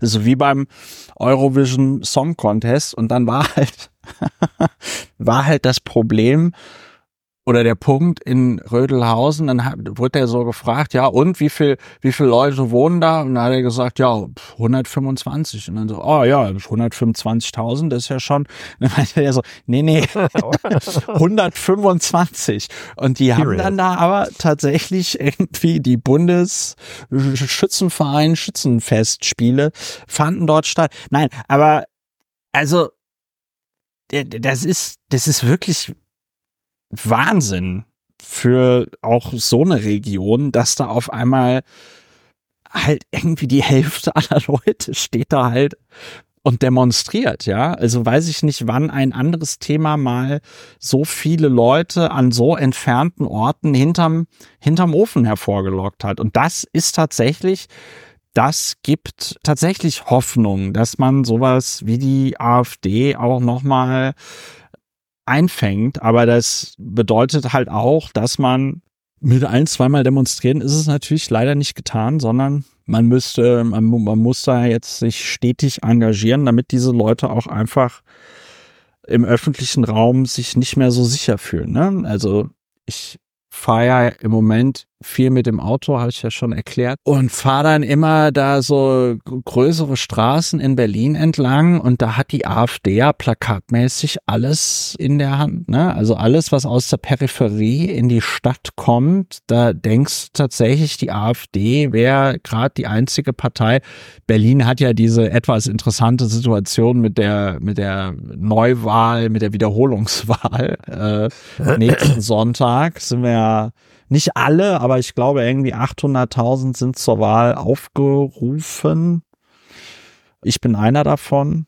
Muss ich nochmal neu wählen gehen? Ähm, Darfst du nochmal neu? Die AfD, die AfD plakatiert da ganz schön viel. Das ist ganz schön krass. Ist ja auch die äh, einzige Partei, von der sämtliche Gedanken auf ein sogenannte Gedanken auf ein Plakat passen. Ja, aber man muss dazu, man muss dazu sagen, was halt echt, was halt bei den AfD-Plakaten echt krasses ist, dass die Sprüche sind halt widerlich, aber die sind halt auch leider, muss man sagen, die sind halt leider handwerklich gut, ganz gut gemacht. Ne? Handwerklich, ne? handwerklich gut gemacht. Gut gemacht also ja. da, da steht dann irgendwie, weiß ich nicht, so unsägliches Zeug wie, also da werden auch Sachen miteinander in, in Verbindung gebracht, die halt die, die halt irgendwie Quatsch sind, ne? Aber dann steht da halt, weiß ich nicht, weniger, weiß ich nicht, weniger Ja, weniger Geld in die Ukraine, mehr für uns ja, ja, oder we we weniger Ideologie in die, bei der Energieerzeugung und irgendwie so ein Scheiß, ja. Also, der, mir fällt jetzt, also da, dass mir jetzt nichts einfällt, ist jetzt natürlich wieder ein Gegenargument ge dagegen, dass die, dass die handwerklich gut gemacht, nee, ich bin nicht immun. Doch. Ich, ich verdränge diesen Scheiß natürlich wieder. Aber wenn du so fährst und das so liest, dann denkst du dir so, ja, das sind, das sind aber auf jeden Fall auch Leute, denen macht das Spaß, sowas zu fordern, weißt du? Da, die, die sind wenigstens noch von dem, von diesem Hass und dieser, dieser Niedertracht, die sie da verbreiten, sind die, sind die überzeugt. Die finden das gut. Denen macht das Spaß. Die finden das gut, auf so ein Plakat zu schreiben, dass man, dass man mehr Leute abschieben muss. Ja, so.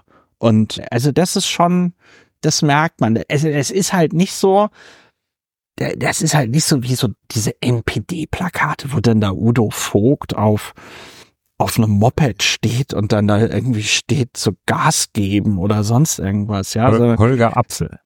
Ja, nee, es ist wirklich, es ist wirklich.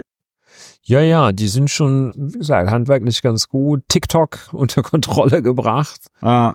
Und ja gut, ich meine, bei dem ganzen Schwarzgeld, was da in die, in die AfD reinfließt, also wenn ich irgendwelche Milliardäre hätte, die mir Kohle geben würden, die ich in TikTok reinpumpen kann, würde, würde, würde man das auch, würde man das auch mehr sehen. Ja. Ja. Also jedenfalls Abwärtsbewegung möge es ein Trend sein, freut uns sehr. Kann man dazu sagen. Deine luzide Bemerkung, dass es ein Reservoir von Wählern gibt, die einfach das wählen, was gerade neu im Kühlregal ist oder ja. was das neue Seitenbacher Müsli wählen. Ja, auch sehr schön. Ja. Und ja. Kommen wir vielleicht noch, das ist ja tatsächlich meine Lieblingsfrage. Jetzt steht hier tatsächlich auch Bewertung der zehn wichtigsten PolitikerInnen wo ich mich frage, woran machen die das fest? Also warum ist zum Beispiel Alice Weidel eine der zehn wichtigsten PolitikerInnen in Deutschland und Tino Schruppalla zum Beispiel nicht? Ne? Ich, Oder könnte, ich könnte nur beantworten, warum Tino Schruppalla es nicht ist, aber gut. Ja, warum ist, warum ist Henrik Wüst einer der zehn wichtigsten PolitikerInnen in Deutschland? Jedenfalls die Bewertung, da geht es mit der, mit der genialen, wir bilden einen Durchschnitt aus plus fünf bis minus fünf, wo, glaube ich, jede andere Form der Darstellung aussagekräftiger wäre, als den Durchschnitt zu bilden. Und Boris Pistorius ist noch immer der bestbewertetste, ich sage jetzt nicht beliebteste, sondern der bestbewerteste Politiker Deutschlands mit einer 1,6. Und dahinter gefolgt von Hendrik Wüst. Hendrik Wüst, ja, auch erstaunlich. Markus, Markus Söder 0,1. Und dann kommt schon der Fotzenfritz mit minus 0,4. Das heißt, sowohl Hendrik Wüst als auch Magus haben schon mal, zumindest was das ZDF-Politbarometer angeht, eine bessere Ausgangssituation für die Kanzlerkandidatur als der Fotzenfritz. So, Annalena Baerbock minus 0,6, Robert Habeck minus 0,6, Sarah Wagenknecht minus 0,7, Christian Lindner minus 0,8, Olaf Scholz minus 1,1 und Alice Weidel mit minus 2,5. Was sehr bemerkenswert ist, weil da halt dann einfach wirklich sehr viele Leute sehr schlechte Noten verteilt haben. Ja, Alice Weidel kriegt da, glaube ich, sehr schön. Von sehr, sehr vielen die Höchstnote. Ja. also Germany, weil 12 so, Points. Es wird ja immer so, also bei nahezu allen anderen werden die Leute sagen, ah, komm, also minus fünf kannst du ja nicht sagen, weil was gibst du denn dann Udo Vogt? Aber Weide ja. greift jemand, das ist wie beim Eiskunstlauf, dann die dann früher zu, so zu dieser Zehntafel gegriffen, ja. zieht man da die fünf, minus fünf Tafel über Alice Weidel. Wobei, ja. also man muss auch sagen, wer, wer vom Dexit spricht, fragt man sich ja auch, wieso nur bis minus fünf? Also. so. Die, dann sind wir, dann, dann kommen wir zu der interessanten Frage Bundesregierung und CDU, CSU. Die Regierung macht die Arbeit eher, das finde ich ist ja schon eine, ist ja schon eine Suggestivfrage. Regierung macht die Arbeit eher 28 Prozent sagen gut und 66 Prozent sagen schlecht. Aber wenn du eher sagst, musst du ja auch, brauchst du ja eine Vergleichsgröße, ja. Eher schlecht als was, eher gut als was. Gut, stören wir uns nicht an Details.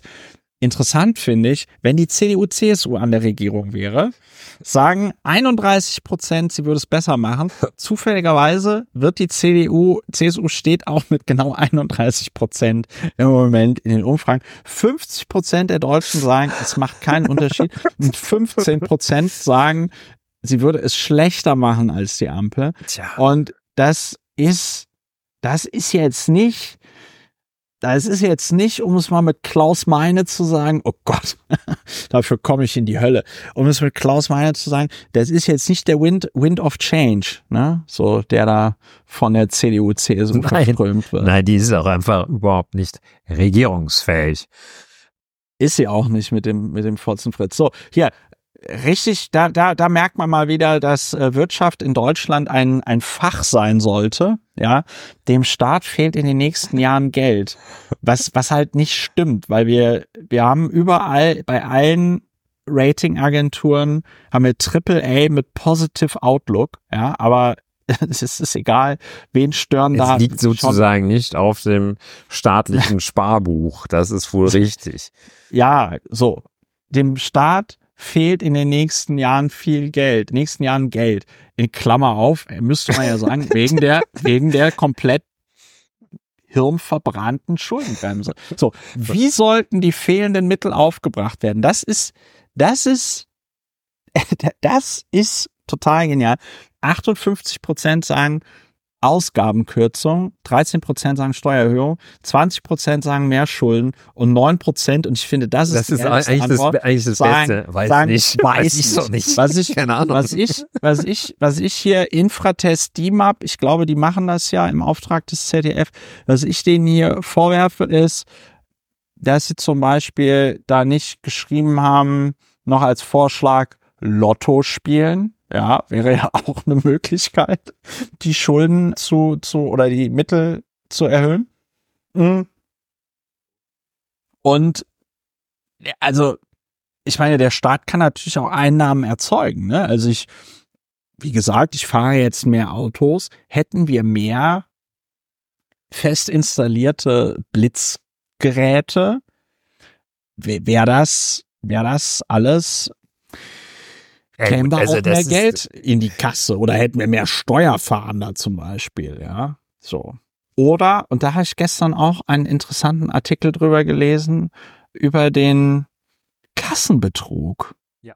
Also Kassenbetrug, dass du einfach so tust, als, weiß ich nicht, wenn als lokal aber geht wahrscheinlich als Geschäft auch, ne? Äh, weiß ich nicht. Machst 100 Euro Umsatz und gibst aber nur 75 Euro an. Ne? So, das ist äh, quasi 25 Euro schwarz einsteckt. Kassenbetrug hat in Deutschland nach Schätzungen ungefähr ein Volumen von, oder dadurch wird ein Schaden, ein Steuerschaden von 70 Milliarden Euro angerichtet. Davon könntest du einige Bezahlkarten für Geflüchtete. Kannst du voll machen, die Karten, ja. Könntest du damit voll machen. Auch im Landkreis Kreis. Ja, soll die Schuldenbremse gelockert werden? Hast du schon vorgelesen. Der Westen sollte die Ukraine militärisch unterstützen. 33 Prozent der Befragten sagen stärker, 33 Prozent sagen wie bisher und 28 Prozent sagen weniger. Das sind die Leute, die sich vorstellen könnten, das Bündnis Sarah Wagenknecht zu wählen. so besetzte Gebiete werden. Lass mal nicht, nicht alle ja. durchgehen. Lass uns mal, also ich suche mir jetzt mal noch einen aus. Oh, 54 Prozent der Befragten sagen, Donald Trump wird Präsident. Was ist, was stimmt mit diesen Menschen nicht? Ich finde einen, der noch ein bisschen nachdenklich stimmt. Bundeskanzler Scholz macht seine Arbeit, wieder das eher, aber wir verstehen ungefähr, was damit gemeint ist. Bundeskanzler Scholz macht seine Arbeit eher gut, war die Antwortmöglichkeit, oder eher schlecht. 66 Prozent eher schlecht, 30 Prozent eher gut. Das ist ein Wert, der Herrn Scholz erschrecken sollte und der Wesentlichen wohl auch damit zusammenhängt, dass man gar nicht weiß, was er macht. Und er redet ja nicht mit uns. Er redet nicht mit uns, finde ich. Ja, ich sag mal so, Angela Merkel hat ja auch nichts gemacht, aber irgendwie war sie beim Nichtsmachen, war sie besser nicht so darin, wortkarg. Den, den Eindruck zu erwecken, sie würde was machen. Gleichzeitig muss man dazu sagen, es hilft natürlich auch, wenn Friede Springer mit Mitglied deiner Partei ist. Ne? So. Und sie ist halt CDU-Mitglied und nicht SPD-Mitglied. Muss man, muss man auch so sagen. Es gibt da bei einigen Leitmedien, leider noch immer Leitmedien, gibt es da eine gewisse Tendenz. Sieht man, finde ich, auch schön an dem Beispiel, wie, wie die Tatsache, dass da irgendwelche Leute im Bundeswirtschaftsministerium Trauzeugen untereinander waren, dazu geführt haben, dass ein Staatssekretär zurücktreten musste im Bundeswirtschaftsministerium.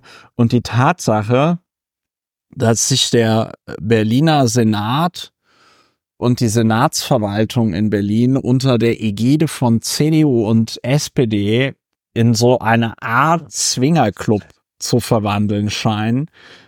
Niemand, niemanden interessiert. Ja, also da werden jetzt ständig neue Stellen geschaffen für Leute, die miteinander verbandelt sind. Das ist so ein bisschen wie der mit Herzblatthubschrauber, ne? Früher sind die, der Herzblatthub, mit dem Herzblatthubschrauber werdet ihr fliegen für einen über Castro Rauxel nach Bielefeld, ja. ja, es ist, it is what it is. Sagen wir mal so, it is what it is. Ja, wir nehmen das zum Anlass für Hoffnung, die minus drei Prozent, ein gutes Mittel gegen gegen das Niedergangsgefühl. Äh, ja. Das positive Niedergangsgefühl betrifft eine, eine Partei. Ja, was nehmen wir mit? Die Bezahlkarte nehmen wir mit. Wenn man die aus dem Haus geht, immer die Bezahlkarte mitnehmen. Ulrich, wir müssten eigentlich echt mal nach Greiz. Ja. Wir müssten eigentlich nach Greiz. Vielleicht hören, ich wage leider auch zu bezweifeln, dass uns Leute in Greiz hören. Aber ja. wir können sagen, wer sich bei uns aus Greiz meldet, wird den ein, besuchen wir auch. Ein Auftritt, sehr, wird einen Auftritt bei uns haben. Das, das, das, das, das fände ich sehr greizvoll. Ja. Aber was ich hier wieder interessant finde, Stichwort Niedergangsgefühl. Also, ja, okay, es war schon mal besser, ja, also 2000, Mitte 2021 haben fast 75 Prozent der Deutschen ihre wirtschaftliche Lage als gut eingeschätzt. Ja.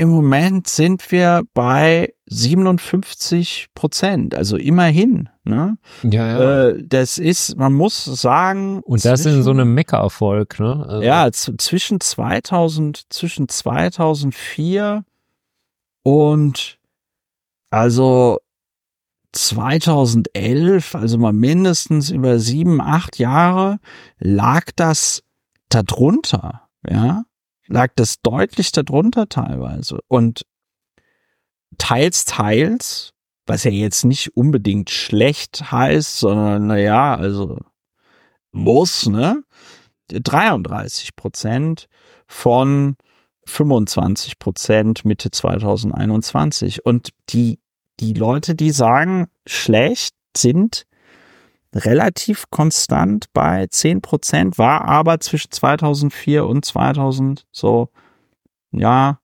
10 logischerweise dann auch ein bisschen höher als jetzt. Aber finde ich, finde ich tatsächlich, finde ich tatsächlich interessant. Also in also Land, wo noch immer 57 Prozent sagen, wirtschaftliche Lage ist gut und 33 Prozent sagen, ja, könnte besser sein, ist aber jetzt auch nicht. Also was, was ja, was ja, was ich sehr beeindruckend oder was ich sehr beeindruckend finde, ist, da diese vergleichsweise konstante, sogar noch abnehmende, der abnehmende Anteil derjenigen, die die eigene Wirtschaftslage als schlecht einschätzen, ja. finde ich, also zutiefst beeindruckend, bin ich fast gerührt, wie, wie tapfer doch die Menschen sind. Denn, also, wenn man sich so die Einkommensverteilung anschaut, gibt es ja nach meiner Einschätzung deutlich mehr als zehn Prozent, die Grund zur Klage hätten und äh, die Grund dazu hätten, die eigene Wirtschaftslage als schlecht einzustufen, gerade ja. im Vergleich zu vielen anderen. Und dass das tatsächlich nur zehn Prozent sind, es deutet darauf hin, dass da dass da ein erheblicher Anteil von Menschen es hier gibt, die wirklich sehr, sehr tapfer mit wenig Geld auskommen und auch noch ja. sagen, äh, ja, teils teils, teils, sagen die so in dem Politbarometer sprechen, sagen die teils, teils. Also es ist, es ist vollkommen, sehr beeindruckend. Es ist, es ist vollkommen irre. Ich habe, ich habe neulich, ich habe neulich so eine Stellenausschreibung gesehen. Da kommst du nicht drum rum, wenn du mit wenn du mit dem Elektroauto, beziehungsweise ich habe zwei Stellenausschreibungen gesehen. Eine fand ich ganz interessant, die andere fand ich aus dem nicht lustigen lustig interessant. Das war so eine Konträrfaszination. Da äh, hing ein riesen Plakat beim Lidl. Im Lidl. Beim Lidl. Hing also auf dem Parkplatz ein riesengroßes Plakat. Irgendwie kommt zu uns, werde stellvertretender Marktleiter oder sonst irgendwas. Boss der Bosse der Bo ja, also stellvertretender Marktleiter ist ja schon, machen wir uns nichts vor, der Marktleiter, der sitzt da hinten immer schön in dem, in dem Kabüffchen und, und heftet da Dinge ab und guckt sich YouTube-Videos an.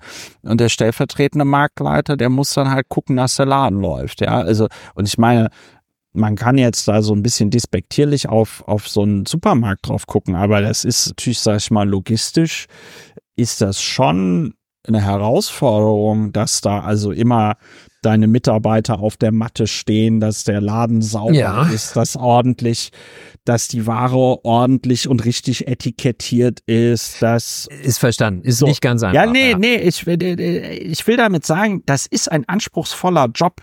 Ist ja? verstanden, ja.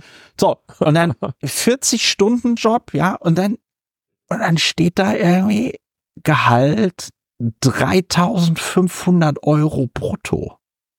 3500 Euro brutto als stellvertretender Marktleiter eines Lidls. Ich kenne Notare in Berlin, da kriegen die Justiz, wie heißen die?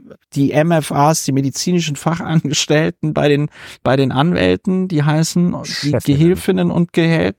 Nee, nicht Chefinnen, Fachangestellte. Genau, da kriegen die Rechtsanwalt FachangestelltInnen kriegen 5000 Euro brutto. So.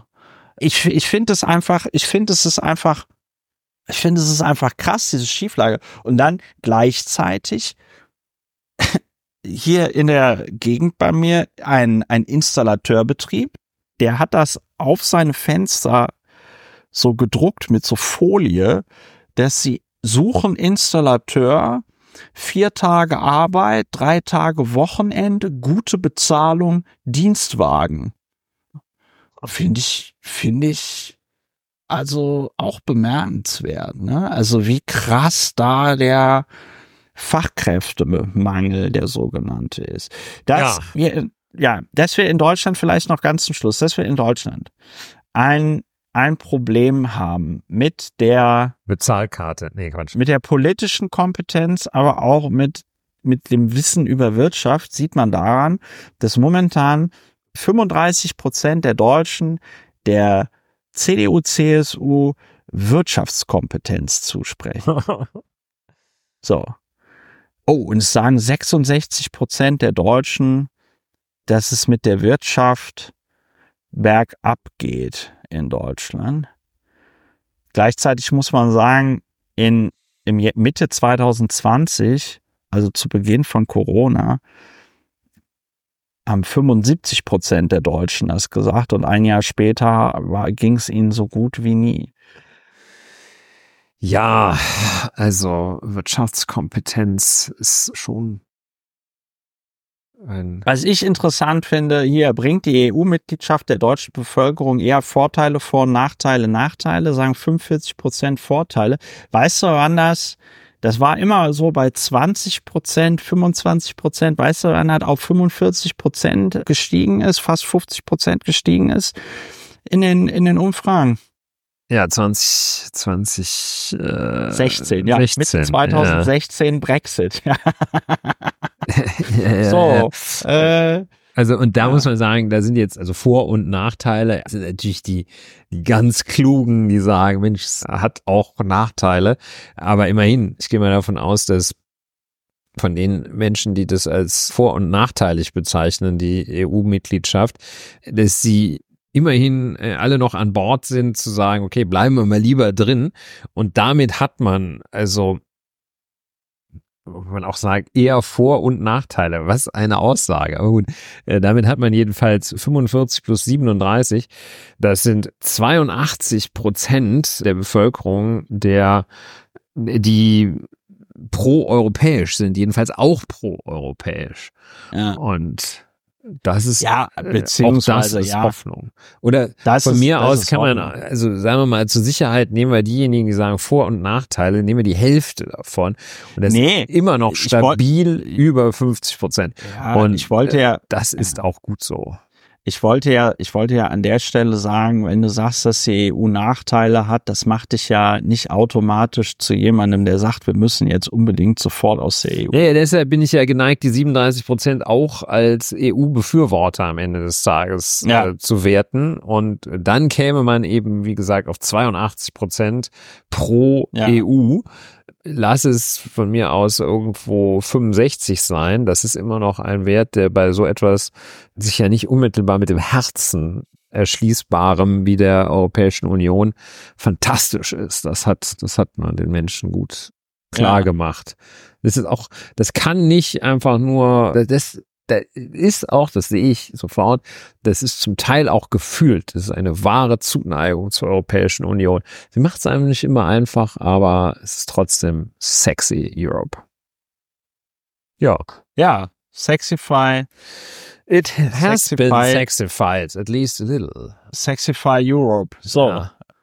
Müssen wir auch Müssen wir wählen gehen. Ja, und jetzt müssen wir abbinden. Binden. Müssen wir, jetzt müssen wir das noch abbinden. müssen wir abbinden. Jetzt müssen wir Abbinden. abbinden. Also, ja, liebe HörerInnen, lasst euch, lasst euch nicht so beeindrucken von dem, von dem Nieder, Niedergangsgefühl. Das hier war die 165. Folge von Lauer und Wehner, Deutschlands bestem KI- und Demoskopie-Podcast und Podcast zur Bewältigung der Gesamtsituation, aufgenommen am Mittwoch, den 7. Februar 2024. Wenn euch das hier gefallen hat, plus.lauerundwener.de, da findet ihr alle Informationen darüber, wie ihr diesen Podcast unterstützen könnt. Wenn ihr diesen Podcast bereits unterstützt, bedanke ich mich an dieser Stelle ganz herzlich. Empfehlt uns weiter, werdet nicht wahnsinnig, bleibt uns gewogen und dann hören wir uns demnächst wieder bei Lau und Wiener. Macht's gut. Tschüss. Alle, tschüss.